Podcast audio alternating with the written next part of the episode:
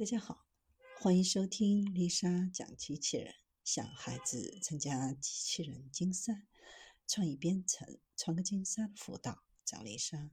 今天给大家分享的是首架载人液氢飞机起飞，在斯洛文尼亚马里博尔一个不起眼的小机场，德国成功完成了世界上第一次使用液态氢作为燃料的载人飞行。这次飞行标志着欧盟资助的项目圆满完成。这个项目旨在展示飞机使用液态低温氢的可能性。飞行员在空中飞行了三小时一分，消耗了十公斤的氢。该飞机最大存储容量为二十四公斤，可以持续飞行八小时。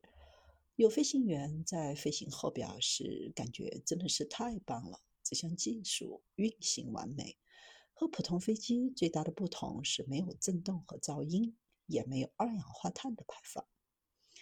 飞机的动力系统是由储氢装置、一百二十千瓦燃料电池能量转化器和电动机组成。自二零一六年以来，以氢电混合动力的这种飞机一直在试飞。直到今年夏天取得了突破，使用液态氢而不是气态氢作为燃料。